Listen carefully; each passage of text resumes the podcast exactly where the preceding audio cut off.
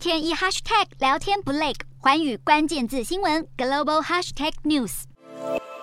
土耳其外交部长卡夫索格鲁二十一号表示，他乐观认为乌克兰谷物出口能够与俄罗斯达成协议。俄罗斯入侵乌克兰后，封锁乌克兰港口，导致乌克兰生产的超过两千万吨粮食无法出口，不仅威胁全球粮食安全，甚至可能引发难民问题。联合国极力促成乌克兰粮食出口，目前已经与俄罗斯、乌克兰以及土耳其代表进行了会谈，也终于迎来好消息。计划在土耳其伊斯坦堡成立乌克兰谷物出口协调中心，共同控管港口粮食检查，确保运输货轮安全。土耳其当局透露，联合国、乌克兰、俄罗斯以及土耳其四方代表计划二十二号在伊斯坦堡签署粮食出口相关协议。内容包括由乌克兰船只引导运输船进出港口，俄国在货轮运输时停火，以及土耳其负责检查货轮，防止武器走私等。不过，土耳其方面只表示会由联合国秘书长古特瑞斯以及俄罗斯与乌克兰官员负责签署协议，并没有提供其他细节。